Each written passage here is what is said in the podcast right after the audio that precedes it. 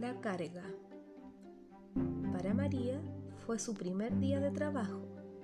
Había logrado terminar su carrera con mérito y siempre destacó por sobre los demás. Ella era muy estructurada, muy controlada, tan señorita. Su madre le había inculcado tanto y no tenía oportunidad de tropiezos. No podía desilusionar. Al término de la jornada, había logrado todas sus actividades a plenitud y por fin pudo detenerse a pensar en lo feliz que estaría en sus padres.